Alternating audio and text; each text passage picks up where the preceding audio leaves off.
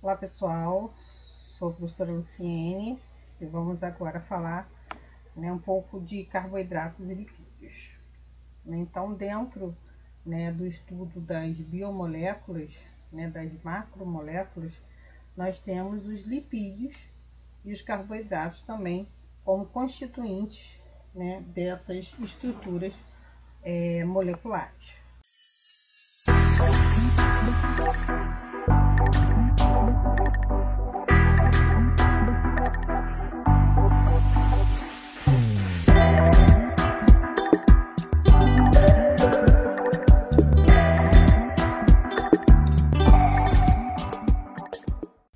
Então, gente, os carboidratos a gente conhece muito bem, né? São os açúcares que normalmente a gente chama.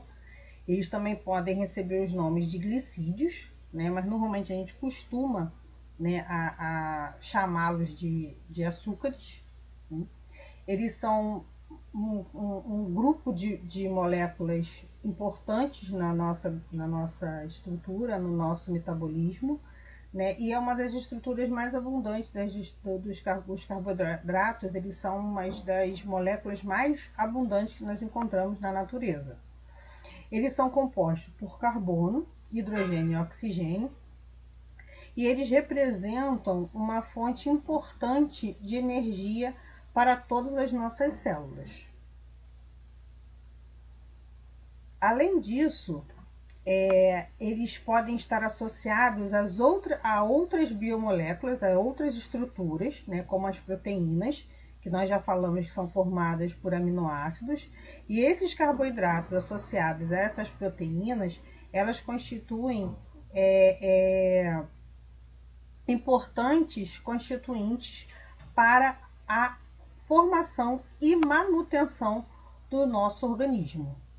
Além de tudo, a gente não pode esquecer que o carboidrato, né, além dele estar envolvido né, com o, o, o suprimento de energia né, para todas as células do nosso corpo, é essa energia que esse carboidrato vai dar, é que vai dar aquele suporte, aquele, aquele up, vamos dizer assim, né, para movimentar todos os nossos todas as nossas atividades diárias, é aquela energia que a gente tem para acordar, né? aquela energia que move todas as nossas células para que a gente consiga manter né, do, ao longo do dia é, é, essa energia, essas células funcionantes. Então é por isso, gente, que a gente não pode ficar sem se alimentar bem, a gente não pode ficar sem comer é, é carboidrato, né?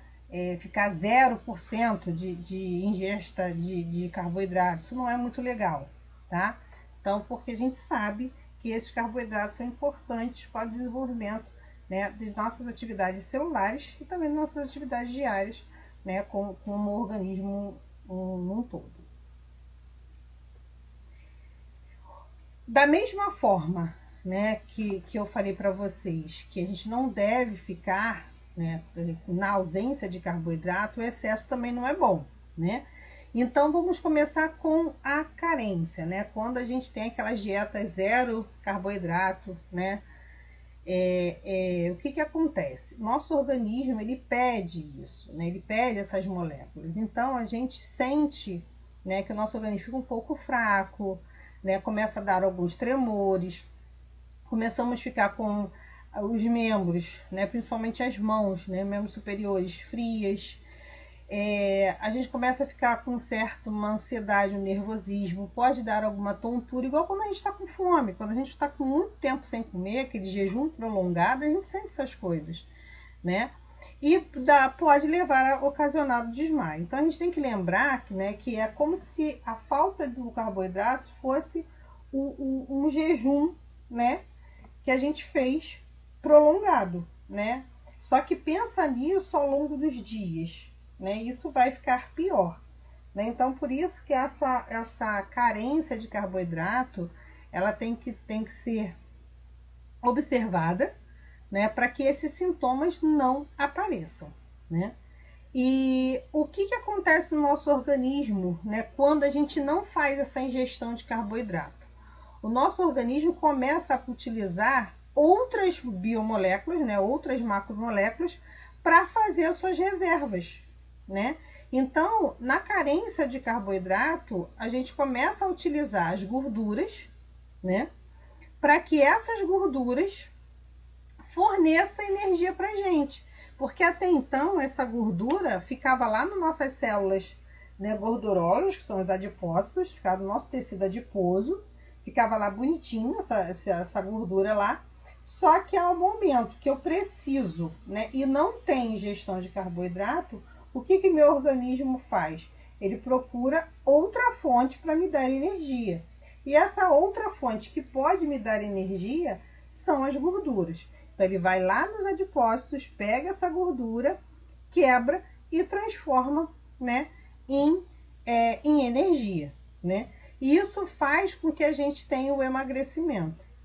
Então, é, é, esses emagrecimentos, né, por falta né, de carboidrato, por não, não ingerirmos carboidratos, é para fazer com que isso aconteça, né? Fazer com que o nosso corpo, né, por não estar ingerindo carboidrato que me dá energia, eu consumo a minha gordura que tenho lá em excesso, a beça, né? Quebro ela e converto em energia e começo a emagrecer, tá? Mas a gente não pode esquecer que a gente tem que lembrar o tempo todo que essas carências de qualquer substância pode causar alguns sinais e sintomas, tá bom? Da mesma forma que a gente tem, né, a carência, a gente tem o excesso, né? O excesso dessas substâncias no organismo faz com que já aconteça o contrário, né? É, eu, eu transforme esse carboidrato em gordura. Aí o que, que vai acontecer? O caminho inverso, né? Do, do, da carência. Essa gordura vai se acumular nos adipócitos, nos meus tecidos é, é, adiposos, né? E também podem se localizar em outros locais essas células, né? Com essas gorduras no seu interior, né? E, e além disso, né? Pode aumentar o peso, né? Causar obesidade e também pode causar um fenômeno é, chamado arteriosclerose, que é né, a presença dessa, dessa gordura dentro dos é, vasos sanguíneos, dentro dos capilares e vasos sanguíneos.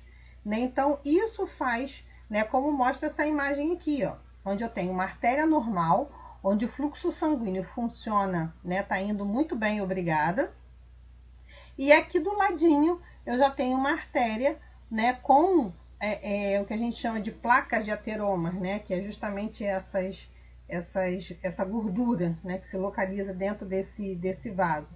Já tenho aqui, ó, placas de gordura, fazendo com que o meu fluxo sanguíneo diminua, ó, porque o meu calibre está diminuindo, ó.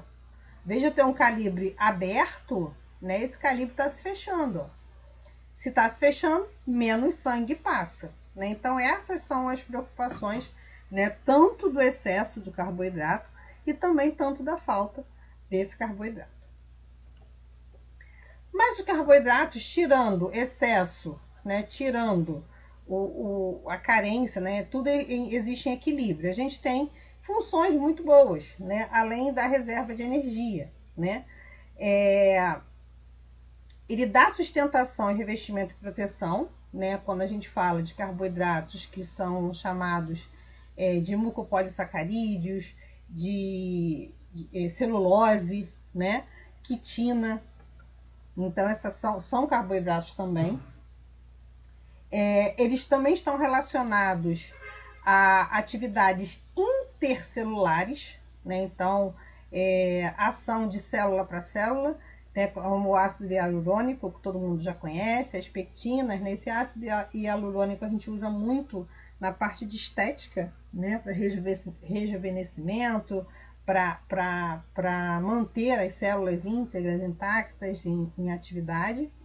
E também é uma outra função é, dos carboidratos, né, dos açúcares, é uma ação anticoagulante, que seria a heparina. Né? Então, a heparina é um, é uma, uma, um carboidrato né, que tem a função de ser anticoagulante. Então, observe que além da reserva alimentar, né, a, além do fornecimento de energia, né, normalmente quando a gente fala reserva alimentar né, a nível animal, a gente lembra do glicogênio, né, que é a glicose armazenada na forma de glicogênio.